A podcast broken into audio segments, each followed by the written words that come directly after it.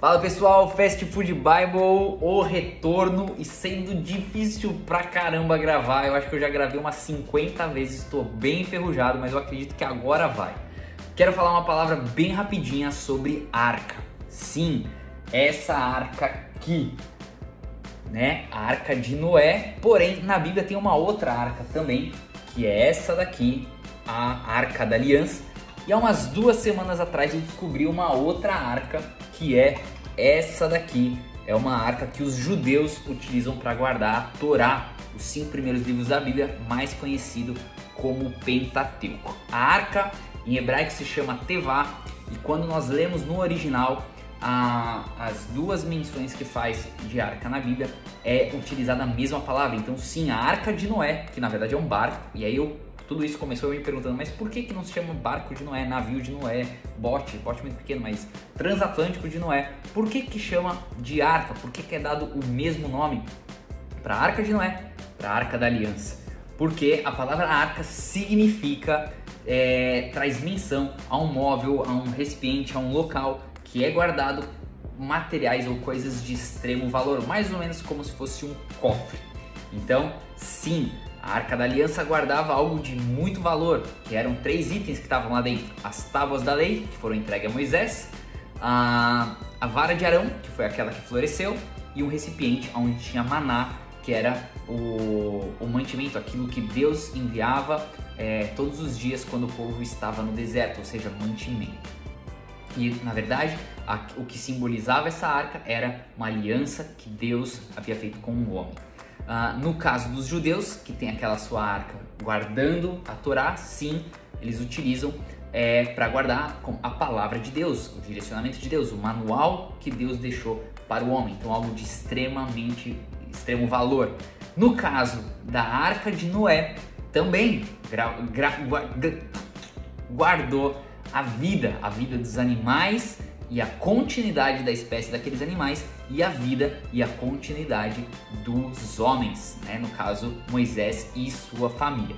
E eu não sei se você já se perguntou, tipo assim, poxa, Deus viu que o homem é, não era bom, viu que o homem estava em extremo pecado e os animais também, e então decide terminar tudo com um dilúvio. Por que então que Deus, vendo isso, não exterminou tudo e começou tudo do zero? Por que, que Deus é, enviou, né, através da vida de Noé, que ele fizesse essa arca e colocasse os animais e a família dele ali dentro para passar o dilúvio, ou seja, aquela imagino que deve ter sido tipo uma loucura, as águas se inundando. Por que, que Deus fez isso? Por que, que Deus não tirou o homem? Por que, que Deus não levou o homem para o céu, por exemplo, e exterminasse, extermin, e começasse tudo de novo, por exemplo? Por que, que Deus não fez isso? Não sei se você já se perguntou. Pois é. E quando eu penso em dilúvio, eu penso de um outro acontecimento que vai acontecer no futuro e que todo cristão, todo mundo que lê a Bíblia tem dificuldade de falar sobre isso, de, de aceitar que é a tribulação, né? Então tá lá, pode ler isso também bastante em Apocalipse, que também é um livro bem desafiador, com bastante interpretações, enfim. Mas Jesus em Mateus 24 diz algo e eu gostaria de mostrar isso para vocês, que nos dá um entendimento um pouco diferente é, acerca de do que vai acontecer no final. Acompanha comigo. Quanto ao dia e a hora ninguém sabe, nem os anjos dos céus, nem o filho, senão somente o Pai. Como foi nos dias de Noé, assim também será na vinda do Filho do Homem. Pois nos dias anteriores ao dilúvio, o povo vivia comendo e bebendo, casando-se e dando-se em casamento, até o dia em que Noé entrou na arca. E eles nada perceberam, até que veio o dilúvio e os levou. A todos, assim acontecerá na vinda do Filho do Homem. Então quero chamar atenção para algo que diz: o dilúvio que veio o dilúvio e os levou a todos. Então o dilúvio levou, né, no caso recolheu, matou a todos. Continuando. Dois homens, aqui no 40. Dois homens estarão no campo, um será levado e o outro deixado. Duas mulheres estarão trabalhando no moinho, uma será levada e outra deixada. Portanto, vigiem, porque vocês não sabem em que, em que dia virá o Senhor.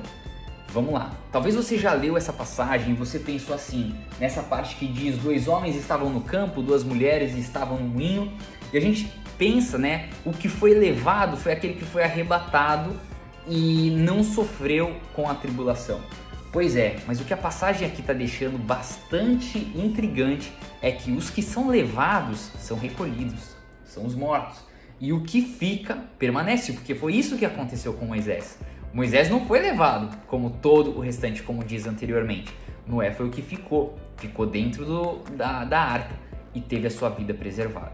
E aí, ele deixa mais um detalhe aqui bem intrigante. Vamos lá no 43, ele meio que faz um resumão. Mas entendam isso: se o dono da casa soubesse a que hora da noite o ladrão viria, ele ficaria, ó lá, ficaria de guarda e não deixaria que a sua casa fosse arrombada.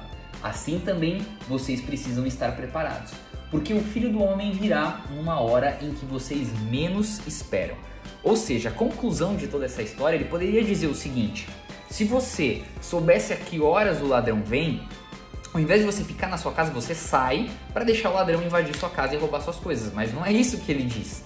Ele diz: se você soubesse a que horas o ladrão vem, você deveria ficar como guarda para impedir que o ladrão entre. Então, ou seja, mais uma vez, ele está confirmando que você deve ficar. E eu quero dizer a última coisa para você: a arca faz menção aos dias de hoje à igreja. Então o que eu quero dizer para você é: o lugar onde você deve estar é na sua igreja. A sua igreja não é perfeita, eu sei disso. Assim como a arca também não era um lugar perfeito. Imagina aquele monte de animais comendo, defecando, mesmo os homens ali. Imagina o cheiro que tinha nesse lugar. Com certeza não era um lugar perfeito mas era o lugar que trouxe vida. Então quero te dizer, o lugar que você tem que estar é na sua igreja, mesmo que ela não seja perfeita. Provavelmente nunca ela será, mas é o lugar que vai te trazer vida. Outro lugar que você deve estar é se alimentando da palavra de Deus. Assim, como mostrei, é, os judeus colocam dentro da arca deles a Torá, ou seja, aquilo é de extrema importância, é vital para eles. Então, assim também deve ser com a gente. Amém? Quero desejar uma ótima semana para você, um ótimo restante de semana, desejar que o Senhor te abençoe e até o próximo Fast Food Bible.